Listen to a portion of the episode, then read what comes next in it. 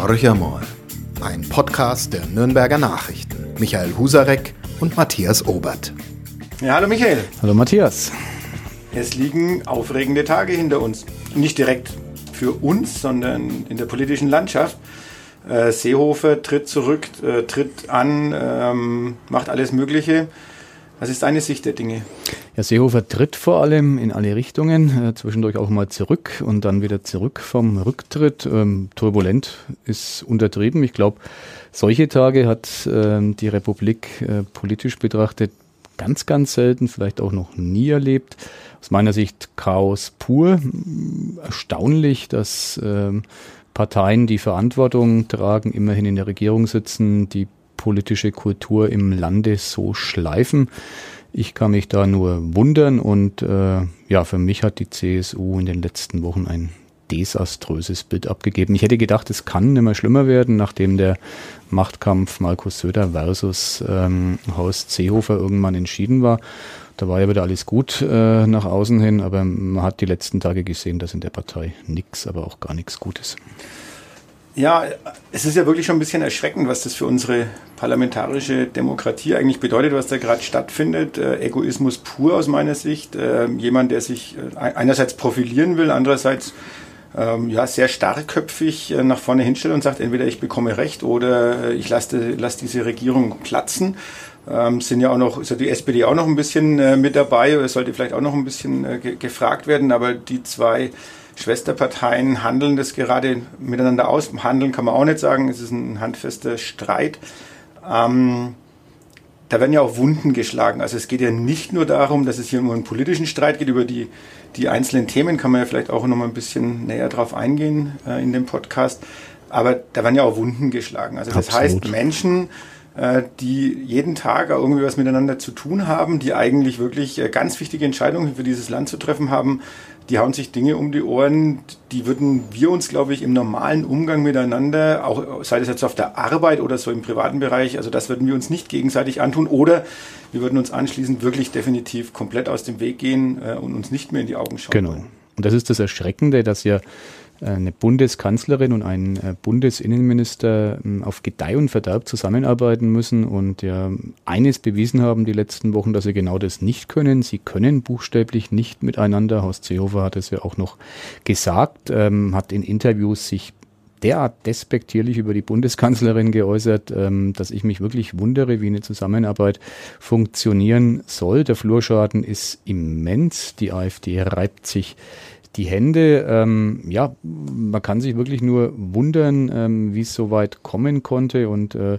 man kann nur hoffen, dass die besonnenen Kräfte, die es ja in der CSU garantiert auch gibt und in der CDU alle mal äh, jetzt wieder die Überhand gewinnen, sich die Politik vor allem darauf besinnt, dass wir nun wahrlich kein Zuwanderungsproblem in diesem Land mehr haben. Es kommen ähm, ganz, ganz wenige Flüchtlinge nach Deutschland, auch weil die EU sich längst abgeschottet hat. Äh, und dass die Themen, die den Menschen wirklich auf den Nägeln brennen, soziale Fragen, Pflegenotstand, äh, Zukunft der Renten, Gesundheitspolitik etc., Wohnungsnot äh, wieder in den Vordergrund rücken. Es ist ja alles äh, unter den Teppich gekehrt worden. Wenn man so weitermacht, dann äh, wird eines passieren. Im Oktober wird die AfD ein Sens sensationell äh, gutes Wahlergebnis in Bayern hinlegen. Sie wird äh, der Sieger äh, dieses ähm, sehr schrägen Duells der beiden Unionsparteien sein. Und äh, ich glaube, die Zielsetzung, die kann ja keiner teilen. Das ist richtig, aber allein so ein Satz, äh, ich zitiere jetzt mal aus der Süddeutschen, er ist ja durch die ganze Republik inzwischen auch ähm, geflogen. Ich lasse mich nicht von einer Kanzlerin entlassen, die nur wegen mir Kanzlerin ist. Also das deutet ja an, dass hier ja schon mal jemand ein bisschen den Boden der Realität verlassen hat. Wenn wir jetzt aber wieder nach Bayern blicken, was du ja gerade getan hast, dann stellt sich so die Frage, was macht Markus Söder in diesem Zusammenhang? Weil ist ihm das eigentlich recht, dass sich Seehofer also ich sehe es zumindest so, im Moment demontiert, dass eigentlich die CSU innerhalb der Bundesrepublik auch äh, sehr isoliert dasteht. Äh, es gibt, glaube ich, in den anderen Bundesländern wenige Politiker, aber auch Menschen, die verstehen, was da gerade stattfindet und finden das sicherlich auch eher ein bisschen nicht bloß irritierend, sondern es ekelt einem äh, vielleicht auch ein bisschen an, was da gerade stattfindet. Und es geht ja eigentlich alles zu Lasten der CSU. Die Frage kann natürlich sein, beginnt dann wieder so diese Wagenburg-Mentalität der Bayern, die dann sagen, mir san mir. Und die CSU hat schon immer recht gehabt und das äh, geschieht den anderen Bundesländern jetzt mal so richtig äh, recht, dass wir wieder auf den Tisch hauen oder wird es wirklich zu einem Bumerang für Markus Söder? Ja, Markus Söder fährt eine ähm, bemerkenswert interessante Taktik. Ähm, am Dienstag hat er in Nürnberg ähm, gesagt, anlässlich der Kabinettssitzung, ähm, dass er jetzt für Anstand äh, in der Politik plädiert ja. und doch der Aha. Umgang äh, miteinander jetzt endlich wieder äh, den normalen Spielregeln unterworfen sein muss. Er hat es ernsthaft gesagt, äh, auch bei der Pressekonferenz, die es äh, nach der Kabinettssitzung gab in Nürnberg. Ich war da selbst zugegen und da hat dann kein Gelächter ja, es gab Nachfragen ähm, und da typisch Markus Söder hat er natürlich dann äh, sofort gekontert, dass äh, dieser Anstand auch für Journalisten äh, gelte. Also er hat dann ja immer die große Gabe, äh, wenn ihm eine Frage nicht gefällt, äh, so zu antworten, dass wahlweise ähm, die anderen äh, die Bösen sind in An- und Abführung oder dass er ein völlig anderes Thema eben anschneidet. Er, er hat den Ball quasi zurückgespielt und das finde ich schon ähm, interessant und will es einfach mal so im Raum stehen lassen, dass Markus Söder der Kämpfer für mehr Anstand in der Politik ist. Wer hätte das gedacht? Wer hätte das gedacht? Das ist wahrlich abenteuerlich. Dann gehen wir noch mal ein bisschen vielleicht zu Seehofer äh, zurück. 69 Jahre alt, äh, im Prinzip ähm, ich will, will, nicht sagen alles erreicht, aber er hat vieles erreicht. Also was treibt dann diesen Mann um? Ähm, ich leite es mal damit ein, wir sind jetzt alle so ein bisschen schockiert über seine Verhaltensweisen, aber ähm, ein, ein ähm, Journalist und Twitterer hat herausgefunden, dass das ja nichts Neues ist bei Horst Seehofer. Ähm, die Überschrift lautet, lautet, lautet bei einem Mediaartikel beleidigte Weißwurst reloaded. Ähm, Twitterer enthüllt, dass Seehofer schon unter Kanzler Kohl mit Rücktritt drohte. Und zwar äh, geht es um das Jahr 1995 und um die Krankenhausreform. Also Seehofer war ja Gesundheitsminister und er hatte damals mit äh, Jürgen Möllemann einen, einen Kompromiss ausgehandelt. Und äh, ähm, Seehofer sagt damals, das finde ich ganz witzig, Seehofer erklärte, dass seine Glaubwürdigkeit wichtiger sei als der Job, den er gerade habe. Also knüpfte er seinen Ministerposten an die Durchsetzung der Reform. Also im Prinzip eine fast identische äh, Situation. Absolut, ja. Er ist ja auch tatsächlich dann äh, zurückgetreten ähm, als Minister und ja, er spielt, er ist ein Zocker, das ähm, beschreiben alle so, die ihn besser kennen als ich es tue. Ich kenne ihn äh, eigentlich überhaupt nicht, äh, beobachte ihn halt wie viele andere. Ähm, er ist offenbar süchtig, das kann man, glaube ich, konstatieren nach Politik. Die Droge Politik ist eine, von der er nicht äh, wegkommt. Ähm, sonst wären ja diese Wolten der letzten Tage überhaupt nicht denkbar gewesen. Ein Mensch, der um 23.15 Uhr zurücktritt, um 1.30 Uhr von seinem Rücktritt wieder zurücktritt äh, und äh, dann am nächsten Tag sagt, ja, wer bin ich denn? Ich lasse mich doch nicht von der Kanzlerin rausschmeißen, der ich erst äh, zu ihrem Amt verholfen habe, also sehr selbstbewusst wieder auftritt und dann tatsächlich einen Kompromiss aushandelt mit Transitzentren an der Grenze zu Österreich und hinterher sagt, jawohl, äh, ich habe mein Ziel erreicht und bleibe jetzt im Amt. Also das ist eine völlig unter neutralen oder nüchternen Aspekten betrachtet schräges Verhaltensmuster, das der Mann hinlegt und äh, das lässt ja nur darauf schließen, dass er einfach nicht wegkommt von diesem politischen Tagesgeschäft. Die Macht, äh, das ist ja oft zu lesen, entfaltet offenbar eine Sogwirkung und er muss da drin bleiben. Also der Mann hat ja nichts anderes außer der Altmühltaler Eisenbahn, die im Keller ruht äh, mit Angie Merkel als Figur, die äh, momentan wahrscheinlich tatsächlich wieder aufs ähm, Fensterbrett verbannt ist, weil er hat ja mal gesagt in Interviews, in guten Zeiten ist äh, Angela Merkel die, die sozusagen buchstäblich die Weichen stellt. Ähm, momentan, glaube ich, ähm, ist er ganz äh, tief hinten zumindest im auf, Keller verschallt. Zumindest auf irgendeinem Abstellgleis. Auf dem Abstellgleis, genau. Uns, äh, ganz sicher sein. Ähm, ja, vielleicht nochmal auch so in der Mischung mit Markus Söder. Seehofer ist ähm, CSU Parteivorsitzender. Das heißt, ähm, es spielt natürlich auch jetzt innerhalb des Wahlkampfes hier in Bayern nochmal eine ganz, ganz große Rolle. Wäre es für Söder ein Schaden aus deiner Sicht, wenn äh, Seehofer jetzt äh, von irgendeinem dieser Ämter zurücktreten würde? Sei es, also dieser Konflikt, der schwelt ja weiter, der ist ja nicht ausgeräumt dadurch, dass die am, am Montag vor die Presse getreten sind. Also ähm, alle Auguren sagen, es ist nur eine Frage der Zeit bis zum nächsten Knall. Äh, ist es eher dann ein Schaden für, äh, für Söder, wenn Seehofer zurücktreten würde, sowohl als Innenminister oder auch als äh, Parteivorsitzender? Das ist eine gute Frage. Die hat, ähm, es gibt zwei mögliche Antworten. Die eine ist die, dass dann sozusagen endlich mal Klarheit herrschen würde, ähm, dass sozusagen der Machtkampf zu einem Ende gebracht äh, worden wäre, wenn Seehofer zurücktritt vom Amt des Innenministers und, und damit auch, das wäre die logische Folge von dem des Parteivorsitzenden. Ohne Ministeramt kann er sicherlich nicht lange Parteivorsitzender bleiben. Da könnte man sagen, ja, das käme Markus Söder zu Pass, wobei Söder ja immer betont hat, er, er selbst strebt nicht nach dem Amt des Parteivorsitzenden und nach allem, was die letzten Tage zu sehen war, könnte es tatsächlich auf ähm, Alexander Dobrindt hinauslaufen, mag funktionieren mit Söder, mag auch wieder Schwierigkeiten in sich bergen, diese Konstellation.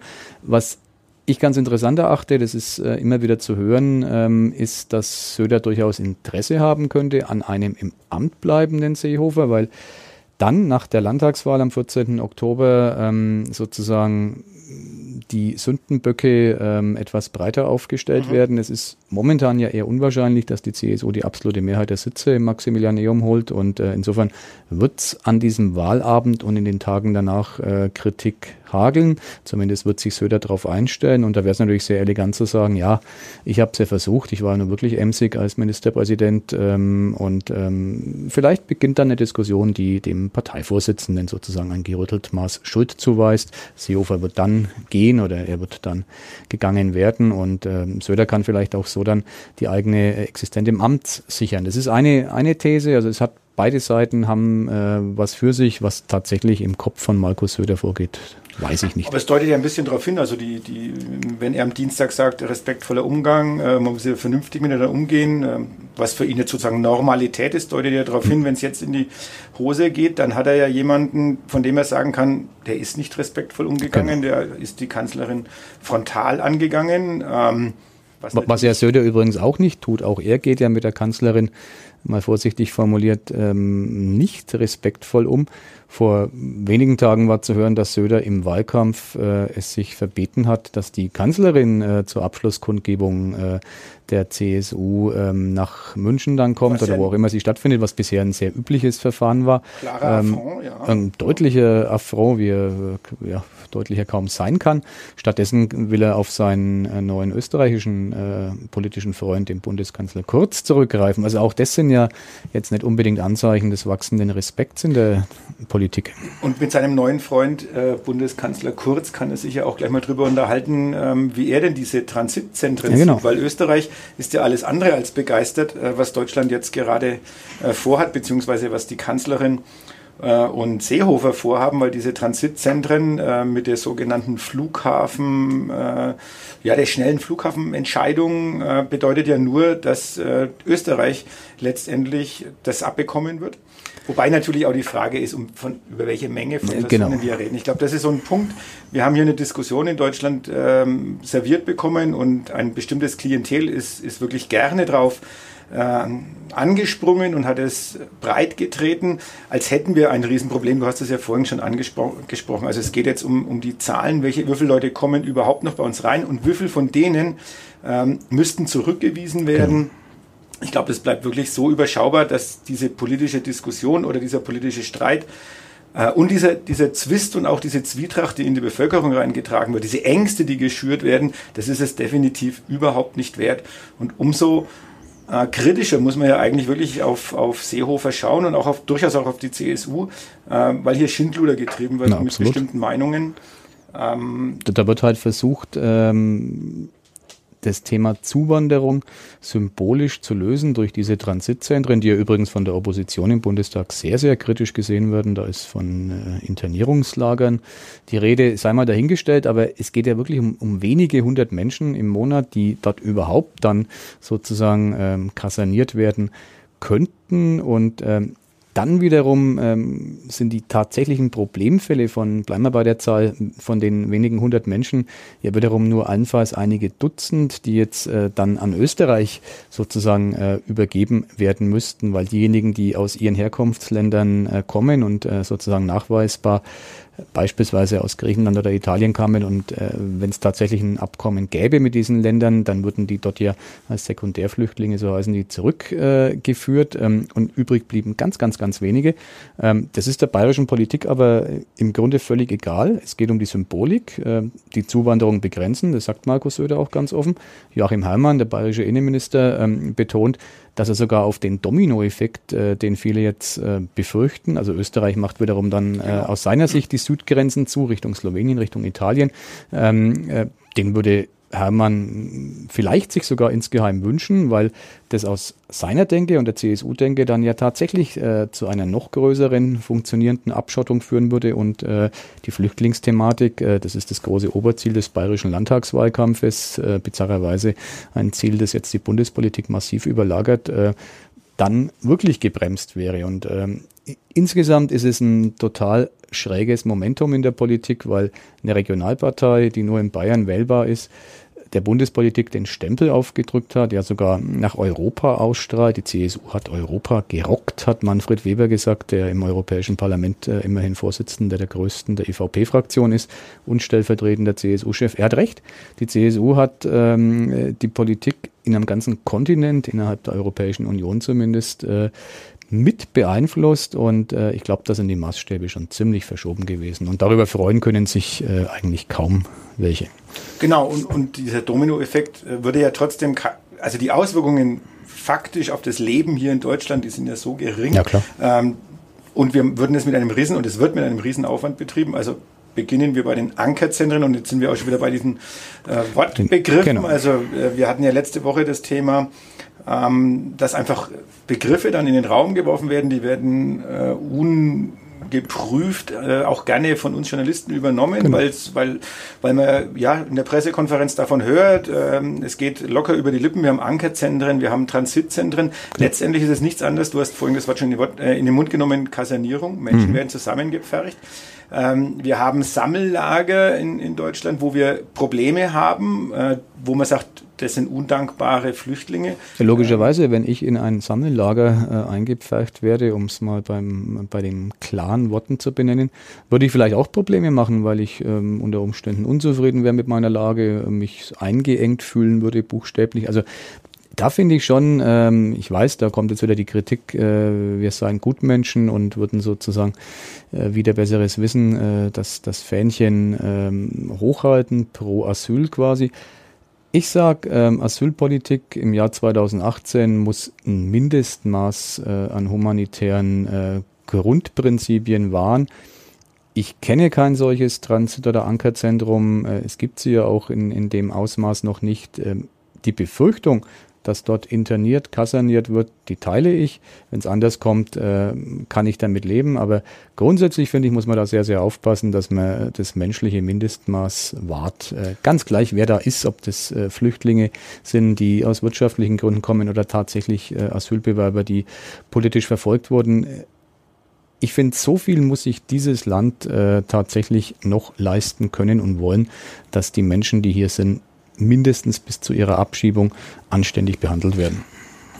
Es, es hat ja manchmal auch ein bisschen den Eindruck, als ähm, wird, würde in solchen Bereichen auch gerne ja, durchaus mit provokanten Aktionen äh, auch angestachelt. Also ich denke jetzt an die Aktion, dass äh, in Weilheim, glaube ich, war es, dass man sagt, die Kühlschränke müssen aus Sicherheitsgründen aus dem Lager entfernt werden. Ja. Also die Möglichkeit, wo die Leute ihre Nahrungsmittel äh, unterstellen können. Das sind vielleicht alles Dinge, wo man sagen kann, ja, das ist doch in Ordnung. Es, es, muss ja auch so sein, kann jetzt sein, dass hier jeder macht und tut und lässt, was er, was er kann. Aber in der Mischung, äh, in, in der Zusammenballung, was dort stattfindet, es sind Menschen aus verschiedenen Ethien zusammen, verschiedenen Religionen, ähm, die untereinander schon Probleme haben auf engstem Raum miteinander. Sie haben keine Perspektive im Moment, die wir ihnen aber auch gar nicht ermöglichen wollen. Äh, dann nimmt man ihnen sozusagen auch noch Stück für Stück die letzten Dinge weg, die zu ihrem normalen Leben sozusagen gehören. Und dann wundert man sich, dass da irgendwelche ähm, auch mal über den Durst trinken oder genau. äh, ansonsten Aggressionen entwickeln. Aber man hat natürlich dann wiederum einen wunderbaren Anlass, wie der Innenminister Hermann dann auch sagt, also äh, null Toleranz und da muss sofort durchgegriffen werden und am besten mit dem Bus reinfahren und sofort abschieben. Ähm, aber das ist äh, reine, reine Symbolpolitik, weil man den Bürgern wieder mal suggeriert, äh, man könnte so agieren, er kann nicht so agieren, weil er auch er muss sich zumindest noch an die rechtlichen Gegebenheiten halten.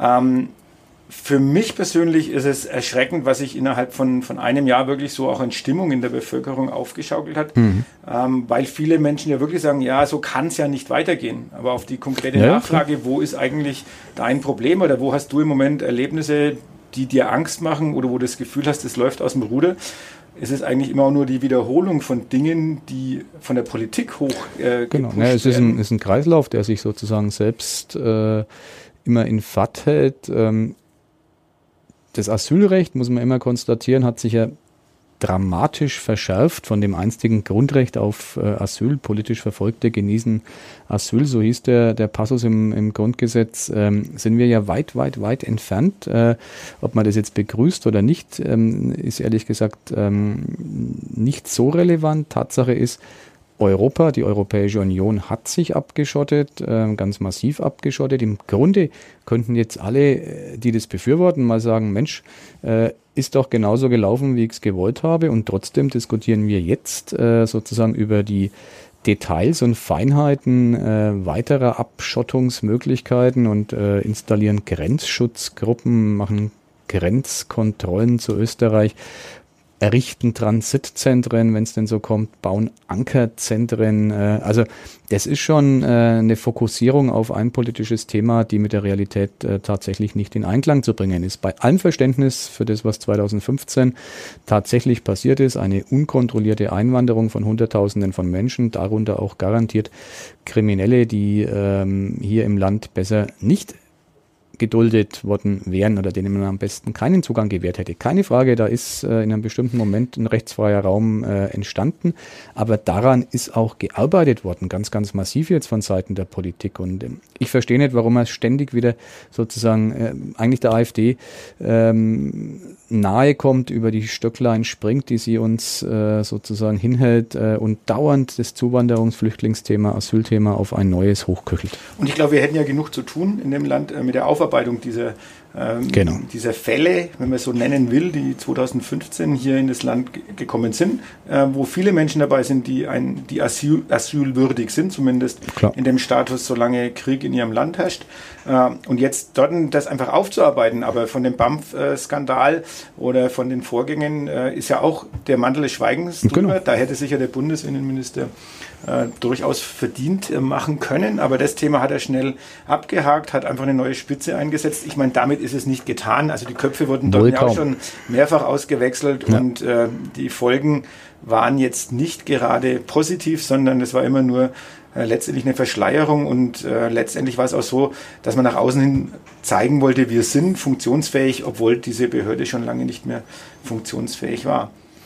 Ja, das wird uns die nächsten Wochen sicherlich noch ein bisschen beschäftigen, aber wir haben noch ein paar andere Themen, zumindest ein Thema. Du warst ja ähm, die Landtags, äh, der Landtag hat getagt hier, nee, Minister, das Kabinett, Minister, das, Kabinett das bayerische Kabinett hat in Nürnberg getagt. getagt. Vermutlich im Heimat. Absolut, im Heimatministerium, genau. Wo sonst? Genau, wo sonst. Ähm, ja, du warst selber dort. Was war dein Eindruck? Wie, wie ist die Stimmung? Ja, die Stimmung, äh, die war sichtlich gelöst, äh, weil es ja was Gutes zu verkünden gab, jenseits von Zuwanderung und ähnlich belastenden Themen, jenseits von Parteiengezänk äh, und Streit der Unionsschwestern. Es ging tatsächlich äh, um, um sehr positive Nachrichten für die Region. Äh, es wird ganz, ganz kräftig in die Hochschullandschaft hier investiert. Ähm, Nürnberg bekommt ähm, die Technische Universität Nürnberg mit der wunderschönen Abkürzung TUN. Also wir tun endlich was ähm, für die Unis und für die Hochschulen hier in der Stadt könnte man äh, frei diese Abkürzung verwenden. Ähm, zur Freude der Nürnberger, aber zum Leidwesen der Erlanger. Aber auch damit hat sich das Kabinett, ähm, wie soll man sagen, ähm, offenbar weitsichtig befasst. Es fließen 1,2 Milliarden Euro, also nochmal mehr als äh, bisher immer bekannt war. Da war von einer Milliarde die Rede in diese neue mhm. Universität. Sie wird, äh, wie erwartet, im Süden Nürnbergs am Areal Brunnecker Straße, der alte Südbahnhof, auf 40 Hektar entstehen. Es wird äh, eine Universität werden mit einem wohl einmaligen Betreuungsverhältnis in Deutschland. 240 Professoren, bis zu 240, mindestens aber 200 kümmern sich um 6000 Studenten. Äh, das ist ist eine enorm gute Quote. Und parallel dazu, weil der Freistaat Geld ohne Ende hat, in den Kassen fließen 1,5 Milliarden Euro, also das sind Summen, äh, die ja durchaus hoch sind, in die äh, altehrwürdige Friedrich-Alexander-Universität Erlangen-Nürnberg. Dort kann man dann den Reformstau sozusagen beheben, der genau in dieser Höhe von der Uni dort taxiert wurde. Und man bekommt dann sogar noch neue Flächen, äh, um das Südgelände, das aus äh, allen Nähten platzt, zu erweitern. Also es ist sozusagen eine große Win-Win-Situation für die zwei Big Player in der hiesigen äh, Hochschullandschaft, die Uni Erlangen und die neu zu gründende Technische Universität Nürnberg. Äh, das ging so weit, dass der Präsident der FAU, Professor Honegger, ähm, bei dieser äh, Kabinettspressekonferenz ähm, gar keine andere Wahl hatte, als zu sagen, er freut sich auf die Konkurrenz. Äh, ich glaube es dem Mann wirklich, weil ähm, die neue Konkurrenz, die jetzt entsteht und 2025 den Lehr- und Forschungsbetrieb aufnehmen soll, hat wahrscheinlich tatsächlich dazu geführt, dass in die alte Uni jetzt relativ rasch die nötigen Finanzmittel fließen. Also man kann es nicht anders sagen, es ist genau. positiv für die Region. Dazu nochmal 300 Millionen, also auch keine Brosamen, die in die Technische Hochschule nach Nürnberg mhm. fließen, die alte Fachhochschule, die Ohm-Hochschule. Äh, es können eigentlich alle nur äh, sozusagen die Shampoosflaschen aufmachen und äh, die Professoren müssten die Gläser und Kelche heben und ähm, sich auf die Schenkel klopfen. Also bei solchen Summen äh, verbietet sich jede Kritik und Absolut, wird auch jeder ja. zum Schweigen gebracht. Also auch, also auch wir Journalisten, wir sind immer bekannt, äh, zumindest nach der Söder-Doktrin, äh, dass wir missmutig und pessimistisch wären. Ich sage es mal ganz klar. Das ist ein Grund zur Freude für die Region, das ist ein Grund zum Feiern, das ist ein Geschenk, ein tatsächlich überfälliges Geschenk. Es ist so, dass in Nürnberg die Hochschullandschaft lange Zeit äh, darben äh, musste. Jetzt wird es geändert, das ist erfreulich. Und wenn man nach vorne blickt, ähm, darf man sich auf ein sehr spannendes Projekt freuen. Zumal die Fächerkombinationen, das fand ich sehr, sehr interessant, an dieser neu zu gründenden oder zu schaffenden Uni äh, wirklich innovativ sind. Es wird eine Verbindung gesucht zwischen technischen Fächern äh, und Geisteswissenschaften. Also die Probleme äh, des 21. Jahrhunderts äh, sollen dort sozusagen äh, angegangen werden. Urbanisierung als ein Beispiel, ähm, das Zusammenspiel von ähm, biologisch-technischen äh, Möglichkeiten mit dem, was, was die ethischen Grenzen uns weisen. Also da wird viel passieren, was genau in die richtige Richtung geht. Das begleitet uns dann sozusagen die nächsten Jahre in unserem genau. Podcast. Also auch das ist äh, schon mal gesichert. Die Themen gehen uns nicht aus. Und äh, wir können mit einem, sogar noch mit einem weiteren äh, positiven Thema den Podcast beenden. Der erste FC Nürnberg ist ins Training So ist es mit erfreulichen Laktatwerten aller Spieler, die die Hausaufgaben erledigt haben, die Michael Kölner ihnen mit auf den Weg gab. Und jetzt geht's los. Ja, aber mit den Spielern, die im Moment da sind, schaut es äh, doch etwas mager aus. Ja, ich staune über das offenbar grenzenlose Vertrauen des Trainers und des Sportvorstandes in die Aufstiegsmannschaft. Also bisher, das was bekannt ist an Neuverpflichtungen, ist ja eher so aus der Talentebene von dem äh, Torwart mal abgesehen, äh, der vielleicht tatsächlich den Sprung in die Stammelf schaffen könnte. Alle anderen sind klassische Ergänzungsspieler, junge, hungrige Spieler, im Grunde sehr erfreulich, aber heißt ja, würde sich nichts verändern, woran ich nach wie vor nicht glaube, würde sich nichts verändern, äh, ginge der FCN im August mit der Meistermannschaft auf das Spielfeld und ich kann mir das nicht vorstellen, dass in der Bundesliga beispielsweise ein Edgar Sully seine Kreise zieht. Ähm, das ähm, ist für mich außerhalb eher, meiner Fantasie. Etwas Angst machen, aber äh, auf Twitter wird ja schon eifrig kolportiert, äh, die Mexikaner sind bei der WM draußen, Spanien ist bei der WM draußen. Äh, also es ist, äh, der Markt ist sozusagen offen für den ersten FC Nürnberg jetzt aktiv zu werden. Wir warten noch ab, wer als nächstes rausfliegt. Äh, Brasilien ist ja leider in Anführungsstrichen für den ersten FCN jetzt erstmal im Viertelfinale.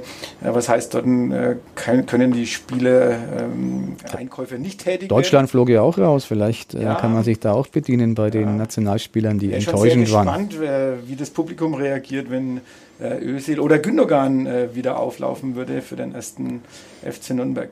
Ja, lassen wir uns überraschen. Also wirklich, äh, es ist so extrem ruhig, so kennt man auch den ersten FC Nürnberg eigentlich überhaupt nicht. Ähm, Erstaunlich. Also es, es, wird irgendwas passieren, was spektakuläres. Ich bin davon überzeugt. Der Club wäre nicht der Club, wenn er noch für einen Paukenschlag sorgt. Vielleicht wird keine Ahnung, äh, irgendein Altstar reaktiviert, der die Karriere längst beendet hat. Irgendwas wird, wird sich ereignen, wovon Der wir. Der schönste Paukenschlag wäre ein wissen. sauberes 4 zu 0 äh, bei Hertha BSC. Absolut. Ganz, ganz viele Clubspieler, ähm, die ja dort inzwischen äh, ihr Geld verdienen.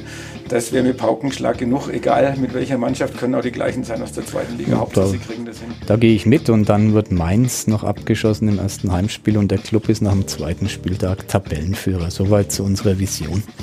Das ist eine Perspektive. Damit entlassen wir euch in den Rest der Woche und ein, in ein schönes Wochenende hoffentlich. ein heißes. Sonntag, ein heißes Wochenende. Ja, vielen Dank fürs Zuhören und bis zum nächsten Mal. Tschüss. Bis zum nächsten Mal. Ciao. Mehr bei uns im Netz auf nordbayern.de.